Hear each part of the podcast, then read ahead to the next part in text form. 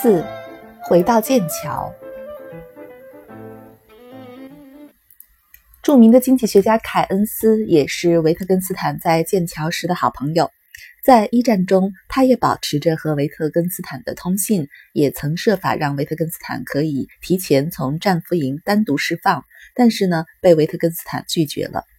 凯恩斯在维特根斯坦回到剑桥一事上起了非常重要的作用，其中还有一段脍炙人口的故事。在凯恩斯的一封信中，他是这么描述维特根斯坦回到剑桥的消息：“嗯，上帝到了，我在五点十五分的火车上接到了他。”被有史以来最伟大的经济学家之一称为“上帝”，这段话成为了维特根斯坦最有名的轶事之一。也许凯恩斯选择“上帝”这个词汇，有着维特根斯坦成为剑桥精神领袖的意味。但是无论如何，这是一个无与伦比的赞扬的姿态。在当时的剑桥有一个叫做使徒会的秘密社团，由剑桥的精英学生组成。其中本科生成员通常被称作使徒，而研究生则被称作天使。许多著名人士都曾是使徒会的成员，如丁尼生、麦克斯韦、哈代、罗素、伍尔夫，还有凯恩斯本人。维特根斯坦一战前在剑桥时就是使徒会的成员。也许凯恩斯的意思是，维特根斯坦远远超过了使徒会的使徒和天使，成为了上帝。回到剑桥，维特根斯坦的身份仍然只是研究生，他需要一篇论文来获得博士资格，之后才能取得研究经费。维特根斯坦使用逻辑哲学论作为他的博士论文，而对他进行口试的是罗素和摩尔。口试在一九二九年六月十八日进行。这时的维特根斯坦已经四十岁。作为博士论文的《逻辑哲学论》也已经被公认为一部哲学经典著作，因此这个口试进行的非常随意，就好像一场老朋友之间的聊天。口试中，罗素谈到了他对《逻辑哲学论》的一点质疑：无意义的命题如何可以表示不可动摇的真理？这不是自相矛盾的吗？这个问题他们早就谈过，两个人都无法说服对方。维特根斯坦于是用这么一句话结束了这场口试：“别在意，我知道你们永远不会懂的。”维特根斯坦的这句话经常被理解成一个绝世天才的傲慢。其实想一想，四十岁的维特根斯坦为了学位必须接受这么一个荒谬的形式主义过程，他难免也有些郁闷吧。维特根斯坦顺利地得到了研究经费之后，也接替摩尔成为了剑桥的哲学教授。但是他一直不满意剑桥的生活。一九三五年，维特根斯坦开始认真考虑去苏联做一个普通的劳动者。他甚至找机会去苏联进行了一次访问。但是苏联并不需要普通的体力劳动者。如果维特根斯坦愿意去苏联继续做哲学教授，也许还有一线希望。这次不成功的尝试体现了维特根斯坦的两个倾向。一个是对宗教式生活的向往，另一个是倾向脱离学院生活，做一个普通的劳动者。在剑桥，维特根斯坦有一些崇拜他的年轻学生，和他的关系如同师傅和弟子，而他对这些弟子的建议都是不要去研究哲学。弗朗西斯在毕业之后去做了一个技术工人，另一个弟子德鲁利成为了医生，而这两个职业也正是维特根斯坦自己考虑过的选择。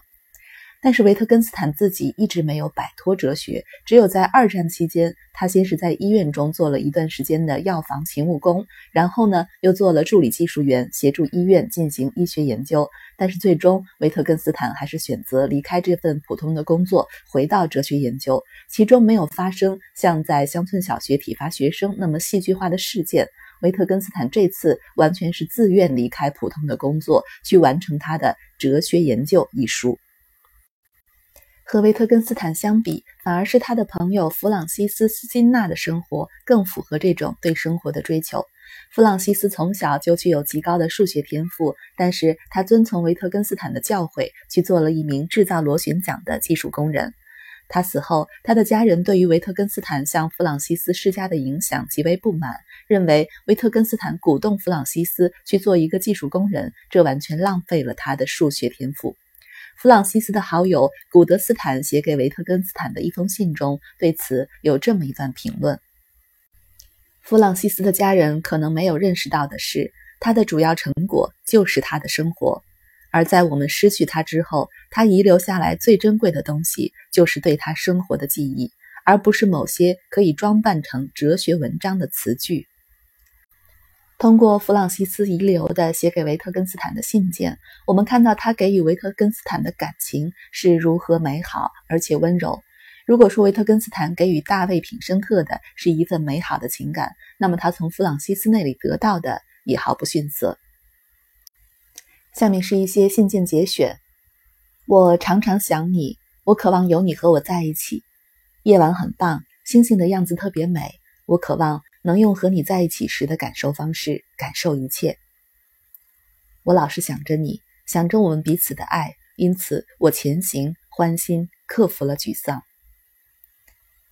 我一直想着你，想到我和你在一起时的美妙时光，真美妙，那竟是可能的。一九三六年底，维特根斯坦决定要向最亲密的几个友人忏悔自己的罪孽。作为一个新生活的开始，弗朗西斯也是他告知将要忏悔的对象之一。但是弗朗西斯以一种非常坚定的语调答复说：“无论你对我说什么，都不能使我对你的爱有任何不同。”但是维特根斯坦沉浸在对于自身罪孽的思考和忏悔中，无情地忽略了，甚至在某种程度上恶劣地对待了弗朗西斯。因为在一战中，他一直坚定地持有对大卫品生特的情谊，他从来不会疑惑自己的感情只是因为欲望或者孤独。但是他对玛格丽特和弗朗西斯从来没有这么确定无疑的感情，所以他会害怕欲望的侵袭。维特根斯坦在爱和欲望的问题上对自己有着严格到近似苛刻的要求，那并不是完全禁欲的，而是认为性关系必须有爱作为前提的性观念。当他感觉到对一个人的爱已经不能再存在，但是他还是渴望对方的肉体时，他感到深深的羞愧。而这时的维特根斯坦会觉得自己是肉欲的、软弱的和低级的。这样的一种性观念对于维特根斯坦也许有着特殊的意义。这应该不是仅仅基于一种日常意义上的道德考量，而且这也并非现实性的适当选择。这个选择带给维特根斯坦的只有折磨和痛苦。这个甚至不能说是感性的，维特根斯坦应该会把性欲本身归于感性的范畴。但是，正是这个观念本身的非功利性和纯粹性吸引了维特根斯坦，但是他难以克服自身的欲望，也让他因此感受到了自己的罪孽。不光是在爱和欲望这一点上，维特根斯坦体现出了理想与现实的矛盾，在职业和生活的选择上也同样如此。维特根斯坦真诚地认为，作为一个普通劳动者，比作为维也纳的一个富人或者剑桥的一名哲学教授，确定无疑的是一种更好的生活。他教导自己的弟子如此去做，但是他自己无法容忍这样的生活。在一生中，维特根斯坦至少尝试过三次去过普通人的生活：第一次是志愿入伍，第二次是去做乡村教师，第三次是二战中的工作经历，但是最后都失败了。